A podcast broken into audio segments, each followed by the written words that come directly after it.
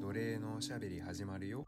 こんにちはこんにちは。奴隷のおしゃべりでごす了承です。はい今回は熊健吾店はい、行ってきました。は。行ってきましたはいい面白かったですよ うん、面白かった。はいえっと場所はうん東京国立近代美術館でうん。皇居の近くで、うんまあいいとこですねはい。でえっと期間は9月9月末までやってるみたいです9月うん26だいぶ長いと思います。うん、長いねうん。なんか6月半ばぐらいからずっとやってるっていううん、なんかこの前最近行ったばっかりなんですけど、うんだいぶなちょっと混んでたうんですけどどうなんだろうまあちょっと長くやってるんでちょっと様子見つつ行ってみてくださいうん、そうですね。はい。で、まあ、この展示は、あの、どういう展示かっていうと、前半と後半があるんですよ。前半では、こう、建物作るときに、なんか大事にしてる観点5つみたいなのを紹介する。うん、うん、で、後半では、あの、新しい公共性というのがなんかテーマになって、その、うんまあ、コロナでみんな家に閉じこもるようになったけど、うんこう、まあ、外でコミュニケーション取らなきゃいけないよね、みたいな。うんうんなんかあって、うんで その公共性公共空間をうん、まあ作ることをなんかどうもミッションとしてるみたいなんだけどそのためのアイデアを猫から得ましたっていうのが後半うんうんうんだからまあちょこれまでの建築の観点と、うんあのまあ、新しいアイデアっていうのが前半と後半であるという感じですね、うんはいまあ今回のラジオでは両方紹介しますとドドドドドドドドレイのおしゃべり。えーまずじゃあ前半の方からいくと、うん建築を作る際の観点だよねなんかまあいくつか紹介してたんだけど面白いなと思ったやつを紹介しますうん2つ紹介しますうんはいというわけで1つ目二つ目が穴ってやつ穴ってやつ穴、まあ、んどういうことかってまああれですよ建物に穴開けるといいよねって言ってるってういう、んそうそうそどういううこと簡単に言うと簡な単に言うとねだいぶ窓とかうん出入り口とかそういうレベルの話を言ってるんじゃなくて、うんじゃなくてなんかすなんやろうななんて言ったらいいんこうす壁がスポンジになってるみたいな感じやなでもなんか2種類あったよね穴もぶっちゃけうんあったあったた二種類あった2パターンあっていなんか通通れる通路としての穴とうんただそのなんていうか壁なんなんていうんやろ壁がに外界とこうつながるうんうんうん部屋の中と外をの境界をなくすみたいな試みとして壁にちっちゃい穴開けるみたいな。それをやるとこう中に入りやすいとかうん、中にいてもこうこうまあ閉塞感がなくて心地いいとかそういうことなのかなうん、多分そうやと思うそのひ日の光が適度に入ってきてとか風の流れがあってとか、うんうん、という穴がそうあとは一つあって言言ってたのは面白い面白いなと思ったのがその、うんレンガのか壁に穴を開けるとうんそのレンガって重い物質やけどその穴があることでちょっと軽さを帯びてうんそのく建築全体として見た時になんていうんかな馴染みやすいうんものになるみたいなこうんとも言っててそうそうそういうのが穴ですね。まあ面白いけどさうん、いや壁に穴開いていいのって俺それ俺はなん 確かかに素朴に思っちゃったけどねうん、まあ確かにな なんかいやなんかちょっと壁危ういやつもあったよな。いやあったよの だって日本って特にさ、うん雨降る地域やからそうだねあ全然あの展示の中には日本に立ってるやつじゃない建築物もいっぱいあってんけどうん主に日本のそうだ建ね築が多くて、 7割方日本だよねそうで穴のブースにも結構今までで建てた穴系の建築がこうんうの写真が飾られてんけど、うんいや結構危いいないのみ結構危ないよなあれたいないや危ないっていうか気まずいでしょあんまそれそ想像つかへんねんなあれでずっと過ごしていくっていういやのだがって虫入ってくるしさ、うんあ確かに確か風にめちゃ風めちゃ入るしさ、雨も来るしさう、ん、うんねねえ どうなのって思ったけど、ねだから冬は何っていうダウンでも着て過ごすのってえ確かに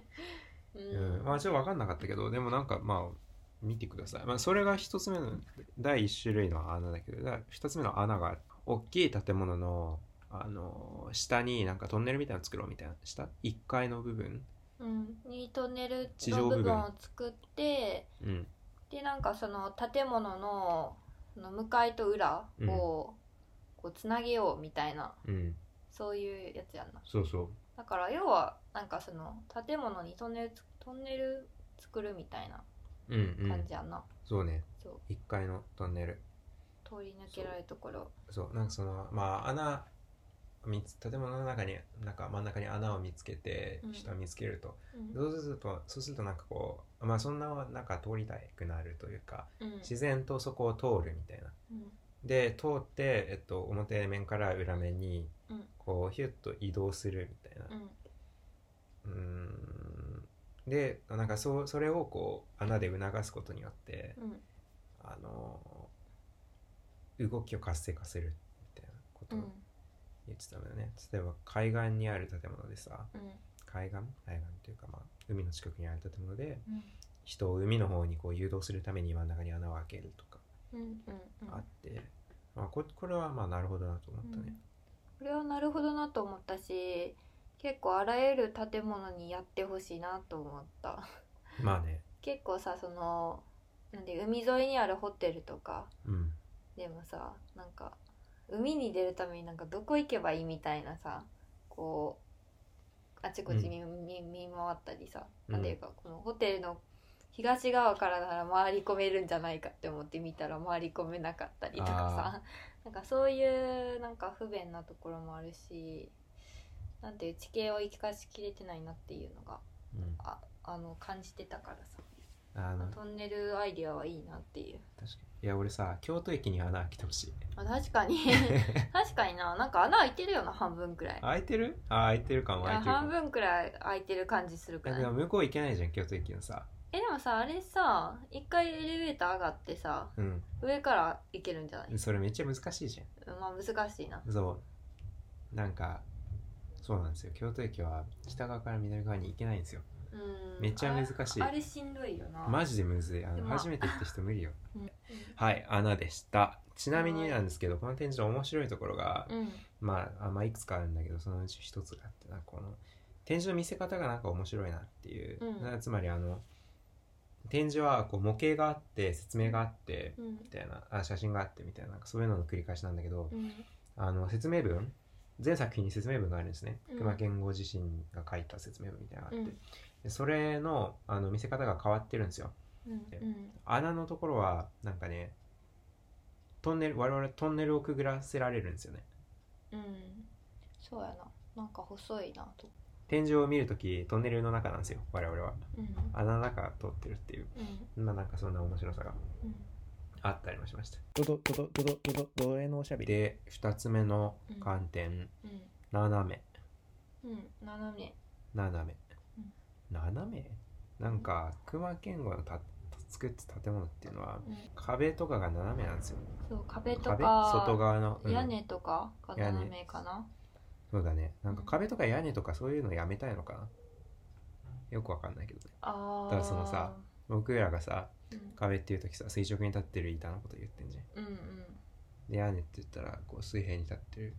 うん板のこと言ってるけうんどなんかそういうのやめたいってことなのかなどうなんやろえなんかね説明文があったんですよなぜ俺が熊熊健吾かうんが語る、なぜ俺は壁を斜めにするのかみたいなうあのーあーあっテキストがあったてう、ん読んだよねあなんかあこったあっうまあ全然意味わかんなかったんだけどたなんかえっ、ー、と何弁証法的にうんなんか垂直となんか水平のうんこう弁証法的にこうかなんていうか アウフヘーベンするとなんか斜めになるからみたいなうんあの建築家がいたけど、うん僕はそうではないっていう、 う何やっ僕たっはけそうではなくて、うなんか人間はもともとんうんなんか縦水平とか垂直とかそういう世界生きてなかったんだからあーなんかそこに帰るだけだみたいなだから、進歩進歩するみたいなそうやイメージじゃなくてう、ん、うん昔に帰るイメージなんだみたいなこと言ってて、そうやわあなんかちょっとなんのかそういうことだよねうんあれやんなその例えばその山をさ切り出してさうんこう平地を作ってみたいなとこ、うんうんうんうんそういうこうあり方っていうのはまあ、農業が始まもう産業革命と言わず農業が始まった時からそのそういう人工的な営みが行われてるけどもともとその人間が生きてたところっていうのは山のこう斜めの土地だったりとかうんなんかそうそういうところに近接してたからなんかそれを蘇らせようみたいな感じの話をしてた気そがうするなん。かそうするとこうヒューマンだしそうヒなんューかマいンいよねねみたいなことうんいやまあねえって まあちょっと我々としてまあどどう受け止めればいいんだろうねあれをねうん、いやでもなよんくかわ、うん中に住んでる側としてはどうなんかは分からんけど、うんなんか外の見た目としては確かにその斜めのなんかこ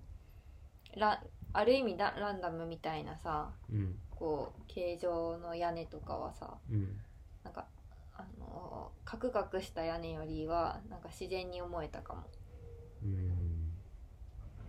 四角いやつよりうん、まあねまあね うーんまあねいやなんかあのー建築素人ながらに、うんなんとなくこう察したうんこう建築のトレンドみたいなのがあるんですけど、うんまあ熊健吾時代のねうトレんンド、まあ最先端ってわけじゃないと思うからあるんだけどなんかあのー地域のさ固有性というかさうんそういうのを生かそうとするよね、うん、あのそうやな彼は。うん、つまり構成っていうのは、えっと、建てる地面その真下建物の真下ですよねうの、えっと、地面の凸凹とかを、まあ、まず生かそうとするというかんなんかそれをそのままに建物を建物の底になじませようとすると。うんうんで真下のあの地形に加えてこう遠くの景色うんあの向こうに見える山並みとかなんか、うん背景そうそうそうそういうのもにもマッチさせようとうん、していく建物、でその結果なんかこうすあの、まあ、足元の凸凹と円形のあの山並みみたいなところにこう、うんあった斜めの建物がなんかできるみたいなうんなんかそういうロジックというかなんかそそうそういうふうに斜めの角度を決めてるんだろうなと思ったんだけどうんうんそれは面白いと思った。なんか逆に普通のビルというか屋根がまっすぐな建築ももちろんあって、うんなんかそれはそれでななんかそのその地域にのなんていうか富山のガラスのうん建物うんうんガラス美術館の建物は普通の一見普通のビルやけどそのなんか背景に見える急峻な山とかから得たイメージを反映してて、こう細長いなんか長方形みたいなあモチーフをなんか多用してるとかうんなんかそうす鋭さみたいななるほどのねが。反映されてるとか言ってたのを、まあ、そのかん考えるとっていうかそうそうそのサイトスペシフィックな感じは確かにトレンドとしてな感じたような。ん感じた。でなんかそれの表れがまあ斜めななのかなという。気はした。うん、うんうん。うん、まあね、とはいえ、なんか斜めにしていいのみたいな。コスパは悪いじゃん。うんうん、コスパは考えてないよ彼は、考えてないか。うん、芸術家やもん そっか。あそっか。まあ、芸そうか、芸術家なのか。そうじゃないわいからんやけどー、あ建そう築家そうかも、そうかも。そうそうだそうか。俺、根本的にそこを履き違えてたのか。うん、芸術家やなもるほん、どねあ、でも俺思ったのは、どうせ斜めにするんだったら、うんあのー、末広がりじゃなくて、天井、天井の方が上上がってる方がさ、うんうん、なんか、よくねって思った。あーでもさそ素れ人考えだけど。でもそれはさうんあれじゃんじゃないその前の土地になじませるっていう観点からはさ、うん。ありえへん形状やんむずいかな。分からんけどもしそのさうん。よくあの昼ドラとかに出てくるさ、うん。あの人が死ぬ場所あるやんかえあの崖っぷちうん。うん。あ、そう そうそう。そうそういう感じさ。そうだからああいう場所やったらそういう建物になるかも あ、そうか。そうか。え、なんかその方がさ、こ そう後ろがだからなだやかな山みたいな、うん山のあの建築の展示が割と多かった気がするう。からあ、お確かにそうだねう。んまあ、そういう土地を好むんかもしれへんし彼が、うん。よく分からんけど、うんまあ、そこに合うって言ったらやっぱりあれじゃない末広がりになるんじゃない、そうか。そういうもんか。うんうん。まあねまあちょっとよ不 服不服不服 不服だよなんかねいやいや何するみたいなうんまあでもそういうもんかなそういうもんなのかな、まあちょちょっと考えます私はじっくりうん、斜めでしたあちょっと見てみるといいと思いますだから穴とか斜めとかさもうなんかよくわかんないのよあの、俺が俺の家と違うみたいなうんうんとりあえず俺 の家と違う俺の家まっすぐだし穴ないしさ、うんなんか、うん、どう確考かにえようかなっていうところはあります正直、ううんんちょっと建築詳しい人教えてください、なそんなにいいんすかこの穴が、うんはい 教えてくださ い、えー、ということではい穴と斜めでしたドドドドドドドドドレイのおしゃべり穴についてね、まあ、うんもう一つあるんですよ、建物を実際に作る使った人のインタビューの映像みたいのがこの展示の中にあそうそう後半です後半ねそう後半にあってあの東北のうんあの被災した後の、えっと、商店街みたいのをうん熊本県がデザインしたっていう、うんうんでそれの、えっと、商店街の偉い人のインタビューとで、うんそのそれについて聞かれるあのその作品について聞かれる熊健吾のインタビューみたいなうんなんか2つあってうんあれ面白かったよななんあれかめっちゃ面白かったよ結構なんていうかそのまま話しとんのみたいな感じ 裏で何もああのこう合わせて ないな嘘のないインタビューがあった嘘のないインタビューインタビューでがあって、まあまあ面白かった何言ってたかっていうと、うん商店街のうん人が、まあ、なんかその熊さんに立っててもらいましたと。うんでまずこう立てるにあたって、うんあの熊事務所にあのリクエストして帰ってきた図面を見てなんかうん斜めで したと、うんあの斜めの商店街でうんで町内なんかその町内会うんかなんかがやっぱりあの意見が出ましたと、うんなんで斜めなんだとそう なんか斜めっていうのはなんとうんどこが斜めかっていうと多分そのなんだっけ商店街の配置やんなああそう、配列がなんか普通やったら一本の踊りのうんなんかなんていうか両端両両側面うんなんていうかまあその両端かうんなあの道路の端両両隅に、まあ、店がバーって並ぶんですけどなんかそれがこう一本の道でもないしうんなんかそのもし日本の道やったとしても平行になってるっていうそういうわけでもなくて、うんなんか斜めになってるっていう、よくわかんない斜めになってると、そうなぜ斜めなんだっていう疑問が出たけど、うんうんあのー有名ななんか建築家の方ですし何か思いがあるのでしょうから あのそれで行くことにしましたみたいなの言ってて、うんめちゃめちゃ優しいじゃ んしかもなんか何だっけまあそれをやることでなんか面白いことがあるのかもみたいなああ言って期た待があるとは言ってたけど、うんやっぱその偉い人だからっていうので なんかあなんていうか別にその説明を求めるでもなくうんただ受け入れるんやなってないんうかとりあえず受け入れてたよね、権威と思ったけど、う うんんさらに悪いことに、あの最初なんかそのなんか増改築をしましたうん最初の時その使う中で増改築をしましたみたいな話があって、えどういうことかなって思って見てたらなんか最初壁がなかったん ですって壁がなくてもう夏場は涼しくていいんですが冬になるとどうしても寒くて人が来ないみたいなこと言って当たり前だろって壁なかったら寒いし人行かないよと思って、うんということがあってあのーその運用を始めてから2年で壁をつけましたとか言って、う ん言ってていやどういうことと思ってさうんしかも2年のふ二年間の冬はあ諦めたっていうかね我慢してたやなっていう、うんけなげよな えいやけなげだ ねけなげやし、そうそうでまあ要は穴は塞がれたってうんうんいう、 そう穴塞がれたのさせっかく穴作ったのにみたいなうんまあなんかむずいなって思って、うん、むずいなって、うんね、いやそんなことはじゃあなダメじゃんと思ってうんじゃあその隣にあの隣向かいぐらいにあのじゃあ熊熊さん自身へのインタビューがあるんですようんその東北の商店街についてみたいなうん言っててでまず聞く中で分かったのは彼は別にあの商店街をその商店街を使いやすいようにするために作ったわけではなさそうだぞどうやらということがイうンタビュー記事で分かったんうんわかりますかだから使いやすいように使うんだったら直角に作ったし壁も作ったんですようんでもそうじゃなかったどういうことかっていうとなんかあのー商店街を作るところに土をすごいたくさん持ってうんあの標高土地の高さを上げ上げるみたいなことがまずあったとうんうんその建物を作る前にねうんうんでそれでこう真っ平らな土地ができて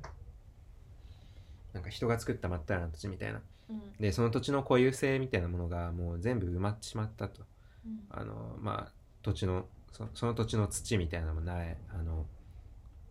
奥深くだしだからその土地の固有の植物みたいなのもなんかちょっと損なわれてしまったしうんあの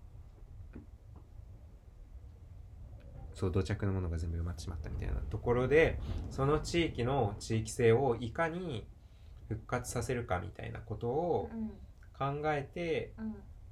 えっと、その商店街を作ったらしいんですよ。うんそうやなうん言ってたでそれを考えるにあたってうんなんか東京の偉い建築家が来て作りやがったこの野郎みたいな感じにならへんように、なんかそのある意味安っぽい素材というか、うんうんおなじみをもうん親しみやすい。親しみやすい素材としてなんか、うんなんか透明の板みたいなうんなんかプレハブによく使えてそうなそそ素材をなんか使ってあのデザインしてうんって感じでやっていたっていううんでもそその辺りはな一応その使う人のことをさ考うんえてるうんのかな、そうだね、うんちょっと考えたんだろううんね。うんそう。まあでも主目的は土地の固有性を蘇らせることであった。うんだから壁は作らなかった。まあ、だから壁作んない方がいいっても判断したんだろうね。うんでも結構それで言うとさその、展示の前半で言ってた観点もそうやしそうのんインタビューの中で語ってることもそうやし、うんなんかやっぱお大きい大きい視点というか彼が見てるものはもそのうちらがさこう実際に建築の中で感じるものより大きいものなんやろな。うんなんていうかその後ろの山との関係性とかさ、うんうんうん下の土との関係性とかだから、文化が育まれる。うんもちろんまあ中の体験とかも考えてるやろうけどうんなんかそれというよりかはっていう、うんまあ、まず大きな箱があってっていうのでその背景とかうん下地は重要視してるんやなっていうのが分かった。うんそうだねどういうことなんだろうねなんか冬にはさ、うん冬の寒さを楽しめようっていうことなのかなえどう思うただ考えてなかったんじゃないた考えてなかったのかな、うん冬は寒いって気づかなかったのかなまあ、でも確かにその建築作品として見た時にさ、うん見見るとやっぱその壁を作られる前と後ではうん前の方がさなうんんうかん美しさはあったよな、まあまあねうんまあねうんまあねそうだねまあでもさそれに対してさこう増改築 OK って言ってるのがいいいいとこじゃないまだああそうだなんか言言ってたね、うんそれは俺の特殊なところだみたいな感じでうん論文に役で、やっぱ使ってもらってなんぼだからみたいなことをなんかそういうような目でのことを言っててうん、うん、うん、そこは良かったねうん、たださそこが良かったたださ穴を塞いだことに関してさうんいやクライアントとやり取りするのは、うんあの刺激的で楽しかったみたいなこと言ってさ いやちょっとずれてんじゃないのって思って確か にな刺激的で楽しいじゃないよ寒いんだよまあねまあでもそういうこともあるらしいですっていうことを知れて俺はすげえ面白かったですうんでそのままなポンって出しちゃうとこ面白かったよな面白かったそのうん、うん展示制作者の意図は分からんかったけど、あのあのインタビュー2つ並べて明らかになんか違和感あるもんなうん、いやいや2い人やの主張がなんかこうう、んいやいいいいんじゃないですかなんか企業的なさ、 うん、感じでさうん展示は良かったと思う、うんよかった本音ベースでよかった作品の解説文の中にねヒューマンって言葉が出てきてう、んヒューマンねうんなんか、いやヒューマンな建築にしたいんですよみたいなこと言ってて、うんじゃあヒューマンってなんやねんってうんいうのはまあなんか思ったけど、うんまあまあわかんないしいっか考えてくださいって感じでうん考えてくださいよな、はいあんまあんなにもヒューマンなとかっていううんさ表現がさそう出てくることなかったから今までそうだ,、ね、だからその全あの展示される作品全部にそのこの建物はどういうこと考えて作りましたって書いてんだけどあのヒューマンな建築になると思いこうしましたみたいな話が多くて、うんヒューマンなのかと思ってまあなんとなくわかるけどわかんないよなみたいなうん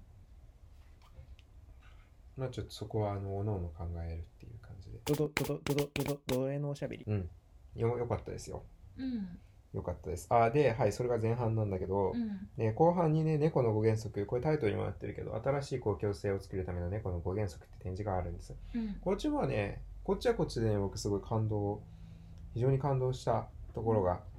あります。うんどうういうことかっていうと、んうんまあ、公共性を作んなきゃいけないよっていう、コミュニティがないから作んなきゃいけないよみたいな、これはまあ、あの、問題意識として熊さんは持ってると。まあ、それはまあそうだよねと。うんあの別にそこについて議論しないですけど、うん確かにそうし確かにと思ってじゃあどうすればいいのかっていうのをうん彼らに考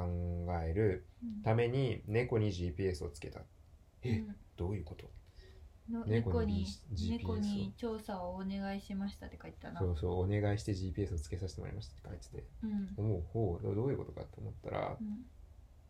まあちょっとあのあれですよアニマルライツ的な観点はよくわかんないちょ今のところ抜きにして ねうんまあでもお願いしてって書いつけさせてもら確っかたっにて書いてたから まあなんか仲いいのかなっていうう、んちょっとなんか関係は築いたといううことでんことでうんあのどういうことかってなんか猫って街でプラプラしてるじゃないですかうんで我々がやってほしいのも人間に街でプラプラしてたむろしてほしいというそういうことなんですようんだから人間が街でプラプラしてたむろするためのヒントを猫から得ようっていううん考え方、うんそういうロジックですねうんで猫に GPS をつけて猫がどういうふうにプラプラしてるんだろうっていうところからこううんプラプラプラプラとたむろうん街をプラプラして街をたむろするためのあうのんコツみたいなものをあの引っ張り出してこよう猫の活動からうん引っ張り出してこようというそういうプロジェクトが、えっと、猫の5原則のプロジェクト5原則何だったかなあのパーソナルスペースが必要だよねとか例えばうん5原則のうち1つはうん猫はこうマーキングして自分の場所みたいなのを作ってでその場所でくつろぐんだあまあ日本人間でも確かにこううんパーソナルスペースみたいなのは大事だな。うんあ確かとに。は何やったかなやぶえっと茂みややぶとブかッシュブッシュ。そう茂みでその身を隠すための場所が必要とかそうあとは、えっと壁うん。壁とか棒とかその目の前にあるものであの表面が柔らかいものとかうんうん。こう、なん、何だっけえっとゴツゴツあ、ご凹つ凸ざらざがあら。るザラザラしてるうんうもん。のにこうた頼りがちというかそこを手がかりにこう登っていったりとかうんその動きが生まれるっていう話とかうん。あれね、どう、どどうう、ざらざらに関しては人間にどうやって活かせるのかよくわかんなかったな。あー公園でもさそれはさうん展示の前半部分の柔らかいに通じるんじゃない、あの表面をさ柔ああ。らかくするツルツルじゃなくて、うん。なんかその例えばまあ普通の家でも壁の一番表面の部分はさちょっと柔らかくなってるやん,、確かに、本当だ。うん。そうなんかそういう感じでなんていうか触れやすいようにしましょうみたいなことじゃない、ああ、なるほど。うんいや、面白い。すげえいいなーって思う。なんかさ、バイオミミクリーじゃねバイオミミクリーじゃねバイオミミクリーとは呼ばないこれは。バイオミミクリってどういう意味やったああの、だから、鴨の橋のさ、形状をさ、新幹線にさ、生かすみたいな。あーそういうやこつと、猫の習慣をさうん公共権デザインに生かすってさ、うんなんか今似たようなところがあるなというかうん似たようなとこっていうかほんまにそのバイオミミクリーじゃねこれは、うんそうかもでも生かした姿がさ、うん、現時点ではなまだ何もなかったからいやーこれからが楽しみって感じよな、そうそうですね公共空間をまあ作っていかなきゃいけないうんんですけどうんそうねえでもなんかいきそうだったね面白かったねうん面白かったなアプローチも面白いし出てきた答えもまあなんか結構面白いうんうん、素晴らしいなと思ったりしました。それが後半です。そうですはい、というわけで、熊健吾展でした。でしたうん面白かったね。面白かったまあちょっとただちょっと文章が多いからあのしっかり休んでから行きましょうっていう、ああ、疲れるね。うん、疲れる疲れるなんかちょっとウェブをウェブっていうかこう Google のページをいろいろ見てるようなうん、うん。感覚に近いかなっていう、うんうん。そう写真見て説明見てみたいな感じなんでちょっとしっかりあの休み取れてる時に行ってくださ僕らは常設展もさチケットについてたじゃんいうんでも常設展を見る体力が残ってなかったんで帰りましたうん2時間結局2時間くらいかかったんじゃんまあのに2時間ぐらいいたかもねうんだらだら見てうんまあちょっと疲れるけどでもあのーまあ学びはあったというかうんいい良かったです、うん建築わかんない人間でも楽しいですうんはいじゃあ今回はこんなとこかなうんはいスタラ悪魔剣豪行ってみよう9月26日まではーい行ってみよ見てみましょううはーいじゃあバイバーイバイバイ。ドゥイーー。